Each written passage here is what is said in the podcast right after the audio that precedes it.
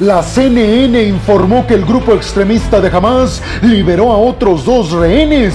Israel acaba con cientos de puestos militares del grupo extremista de Hamas mientras se enfrentan militares de Hamas e Israel, esto en la frontera de Gaza. El Reino Unido asegura que Israel no fue el culpable de la catástrofe en el hospital en la franja de Gaza que ocurrió hace algunos días. El presidente turco Erdogan presenta al Parlamento turco el proyecto de ley para permitir la adhesión de Suecia al bloque de la OTAN. ¿Es ya un hecho la entrada de Suecia?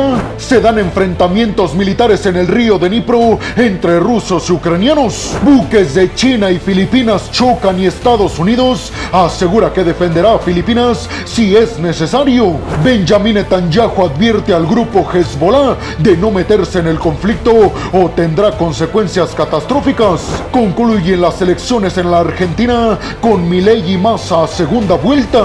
Abróchense los porque a continuación hablaremos a fondo de estas y de muchas noticias más. Aquí arrancamos y vámonos rápidamente hasta la franja de Gaza para hablar en esta primera noticia sobre el hecho de que la CNN, el medio estadounidense, acaba de confirmar que dos rehenes más fueron liberados por parte del grupo extremista de Hamas. Hasta el momento se piensa y se sabe que son israelíes y también se sabe que fueron entregados por parte de Hamas a la Cruz Roja y esta los llevó hasta la frontera con Israel. Y según la CNN con la información que se cuenta en estos momentos en los cuales les estoy grabando este video aseguró que los rehenes ya están en manos de los militares de Israel. Mientras tanto las fuerzas armadas israelíes aseguraron que acabaron gracias a un ataque aéreo con cientos de puestos militares del grupo extremista de Hamas en la franja de Gaza. Estos mientras militares de Israel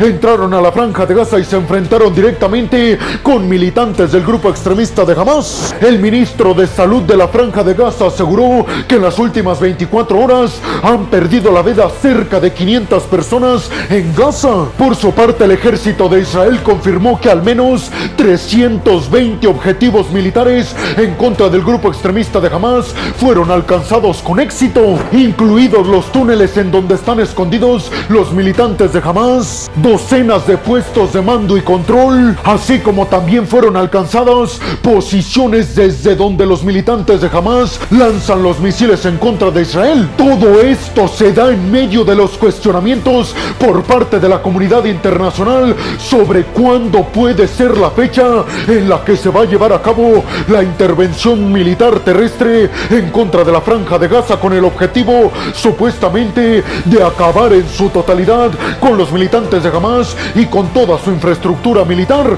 Esto para evitar que se vuelva a repetir lo que aconteció hace ya más de dos semanas, la incursión ilegal hacia Israel que acabó con la vida de más de 1.300 personas inocentes. Este conflicto ha sido uno de los más devastadores en la historia de Medio Oriente. Tanto es así que en estos momentos se dice que más de 5.000 personas inocentes han perdido la vida en la franja de Gaza. Israel aseguró que se enfrentaron sus militares en contra de pistoleros del grupo extremista de Hamas y que esto concluyó en pocas horas ya que decidieron salir de la franja de Gaza estos militares. Por su parte el grupo extremista de Hamas aseguró que durante este enfrentamiento lograron acabar con un tanque de Israel y excavadoras. Sin embargo Israel todavía no confirma esta información. Y en cuanto al sur de Gaza tenemos que decir que continúa llegando la ayuda humanitaria desde Egipto y a través del paso de Rafa. Además hay que mencionar el hecho de que el Reino Unido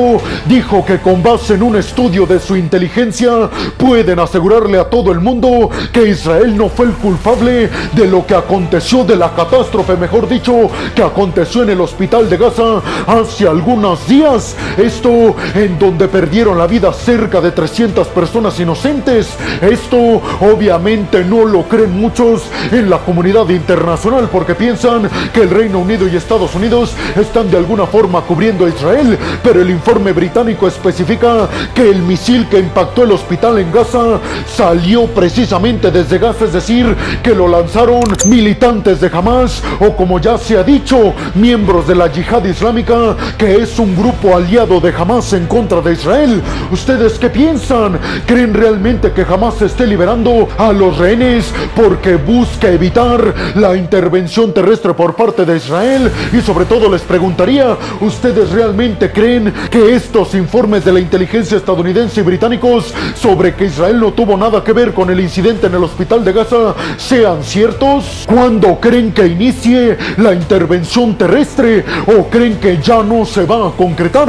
Y vámonos rápidamente hasta Ankara, en la capital turca, para hablar en esta segunda noticia sobre el hecho de que el presidente turco Recep Erdogan acaba de presentarle al Parlamento de Turquía el proyecto de ley para que se pueda consolidar la entrada de Suecia al bloque de la OTAN. Si así como lo escucharon, seguramente podríamos decir que en los próximos días o inclusive en las próximas horas se va a dar como un hecho la aprobación por parte de Turquía para la entrada de Suecia al bloque de la OTAN. Con esto Suecia tendría el camino más o menos despejado para su entrada a la OTAN. Faltaría Hungría de aceptar y consolidar la entrada del nuevo miembro del bloque de la OTAN, pero se espera que Hungría tarde o temprano termine aceptando la entrada del nuevo miembro que será ya el número 32. Recuerden ustedes que medios internacionales continúan asegurando que la entrada de Suecia al bloque de la OTAN ha estado condicionada por parte de Turquía y del presidente turco Erdogan para que a cambio Estados Unidos le venda aviones F-16 a Turquía en un acuerdo equivalente a más de 20 mil millones de dólares. Se piensa que Estados Unidos le habría prometido a Turquía y Erdogan que si libera el espacio para la entrada de Suecia al bloque de la OTAN, entonces Estados Unidos finalmente aprobaría la venta de los F-16 a Turquía que tanto los quiere. Además recuerden que por otro lado Suecia ha estado trabajando de la mano con Turquía para cumplir todas las condiciones que han impuesto sobre la mesa los turcos, entre ellas el hacer que Suecia ya no acepte a kurdos como refugiados y además endurezca las leyes para evitar las manifestaciones a favor de los kurdos en Estocolmo. Y para aquellos que no sepan por qué tanto interés de Turquía para que Suecia apruebe leyes en contra de los kurdos, recuerden que Turquía está librando unas batallas incesantes en contra de los kurdos precisamente en la frontera entre Turquía y Siria. En estos momentos en Suecia se encuentra Jan Stoltenberg, el secretario general del bloque de la OTAN y muchos argumentan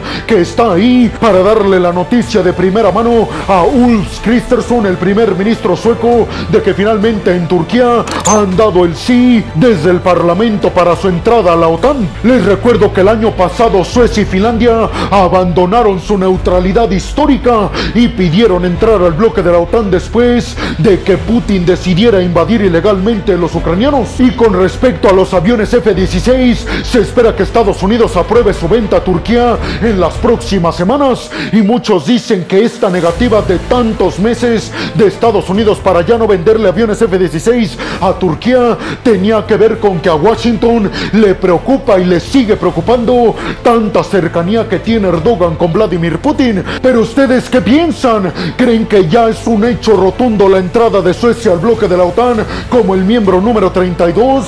Y sobre todo les preguntaría, ¿creen que Estados Unidos en las próximas semanas va a darle lo que tanto quiere a Turquía, los aviones F-16, en un acuerdo que repito, es equivalente a 20 mil millones de dólares? Y vámonos rápidamente hasta el río de Dnipro, en la región de Gerson, en Ucrania. Esto para hablar en esta tercera noticia de que el ministro de la Defensa de Rusia, Sergei Shoigu, aseguró que los rusos lograron evitar el cruce precisamente en el río de Dnipro de fuerzas ucranianas. El cruce precisamente hacia el lado del río de Dnipro que controlan los rusos ilegalmente. Shoigu detalló además que en este intento de las fuerzas ucranianas de cruzar el río de Dnipro, los rusos lograron acabar con un montón de poderío militar ucraniano y además dieron de baja muchas tropas. Sin embargo, hay que decir que la agencia de noticias Reuters asegura que no puede confirmar por su propia cuenta esta información del Kremlin. Y le recuerdo también que la agencia de noticias Reuters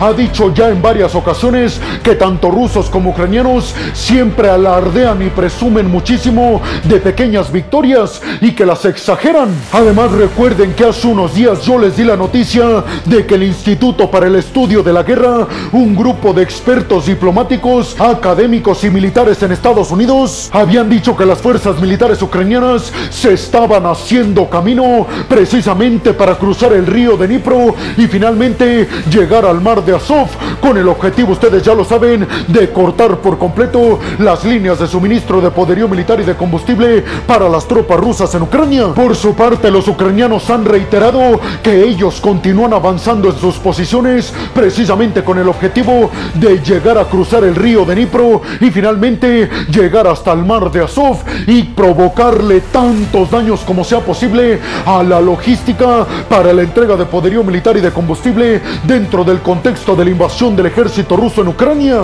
Pero ustedes qué piensan? ¿A quién le creemos? ¿Le creemos a los rusos que aseguran no están dejando pasar a las fuerzas militares ucranianas en el río de Dnipro? ¿O le creemos a los ucranianos que aseguran continúan avanzando en su objetivo de llegar finalmente al mar de Azov y colapsar las líneas de suministro de los militares rusos? Y vámonos rápidamente hasta el mar de la China Meridional para hablar en esta cuarta noticia sobre el hecho de que Filipinas está acusando directamente a China de causar un choque precisamente entre un buque chino y un buque filipino. El incidente se llevó a cabo mientras buques filipinos estaban llevando a cabo una misión de reabastecimiento para las tropas filipinas que se encuentran en una zona disputada entre Chinas y Filipinas en el sur del mar de la China Meridional. Este incidente obviamente ha provocado que las tensiones entre China y Filipinas se acrecienten aún más. Ambas partes, Filipinas y China, se han acusado mutuamente de haber causado este incidente. Un incidente que es ya catalogado como el más grave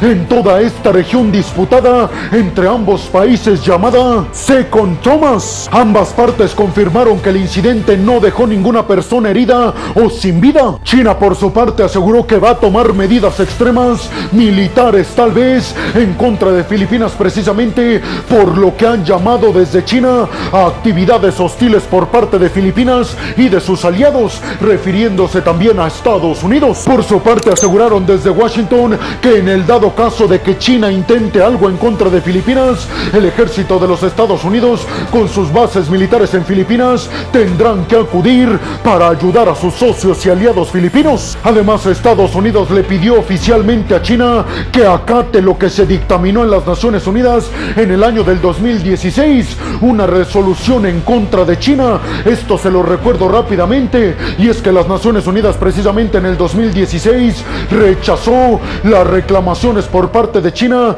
de todo el mar de la China Meridional, y lo que concluyeron en las Naciones Unidas fue que China tenía derecho únicamente hasta 200 millas desde su territorio hacia dentro del mar de la China Meridional y que todo lo demás debería ser considerado aguas internacionales. China obviamente ha dicho que esto no lo respeta porque es absolutamente injusto y no están respetando en las Naciones Unidas el pasado de China. Pero ustedes qué piensan? ¿Creen que todos estos incidentes va a provocar un choque más directo entre China y Filipinas? ¿Creen realmente que Estados Unidos se metería a este conflicto a ayudar militarmente a su socio y aliado Filipinas en contra del gigante asiático? ¿Creen que esto podría provocar aún más roce directo entre el gigante asiático y el tío Sam? Esto mientras se disputan la hegemonía mundial. Y vámonos rápidamente hasta Tel Aviv, a la capital de Israel, para hablar en esta quinta noticia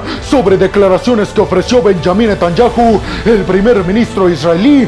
Todo esto conforme al hecho de que le lanzó una advertencia al grupo extremista de Hezbollah con sede en Líbano de que si se llega a meter a este conflicto apoyando a Hamas en contra de Israel, las consecuencias en contra de Hezbollah serán catastróficas. Así aseguró Netanyahu. Netanyahu dijo que el grupo de Hezbollah quedará paralizado por la respuesta militar que tendrán en contra de Israel si llegan a ayudar a Hamas en contra precisamente del ejército israelí. Recuerden ustedes que el grupo extremista de Hezbollah es un grupo que es apoyado y respaldado en todos los sentidos militares y económicos por parte de Irán y tiene presencia en varios países de Medio Oriente, pero tiene su sede en el sur del Líbano, justo en la frontera con Israel. La comunidad internacional está tratando de hacer que nadie se sume a este conflicto o podría extenderse tanto que podría llevar a Irán a meterse directamente y al mismo tiempo a Estados Unidos, desencadenando así un conflicto de escala catastrófica. Pero ustedes qué piensan? ¿Creen realmente que Israel pudiera repeler dos frentes en la frontera con Líbano y en su frontera con la franja de Gaza? Créanme que muchos aseguran en Occidente que Israel no podría contra Hamas y contra Hezbollah al mismo tiempo. Por eso, si Hezbollah entra, créanmelo, Estados Unidos tendría que intervenir.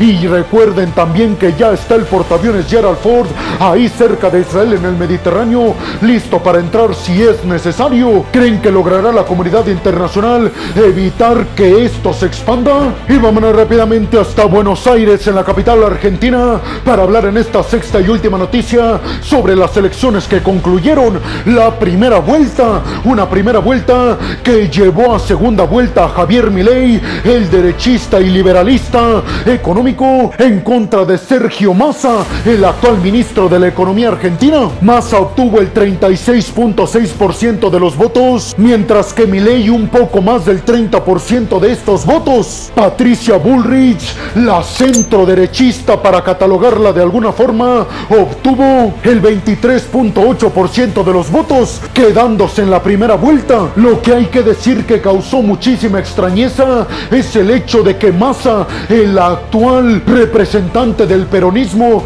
y del oficialismo actual en Argentina, haya avanzado y ganado, sobre todo por la crisis económica que actualmente está viviendo el pueblo argentino. Muchos piensan que el fantasma del peronismo será el que va acabar con las intenciones de Javier Milei de convertirse en el nuevo presidente argentino, representando así, como él lo dice, al liberalismo económico. La segunda vuelta en las elecciones se llevará a cabo el 19 de noviembre, en algunas semanas. ¿Ustedes qué piensan? ¿Quién creen que va a ganar la presidencia en Argentina? ¿Massa representando al peronismo y al oficialismo? ¿O Javier Milei representando una alternativa nueva como él mismo lo asegura? Bueno, hemos llegado al final del video del día de hoy. Les quiero agradecer muchísimo todo el apoyo que me dan. Sin ustedes, yo no podría dedicarme a lo que más me apasiona en el mundo. Así que muchas, pero muchas gracias. Sin más por el momento, nos vemos en el siguiente video de Geopolítica. Hasta la próxima.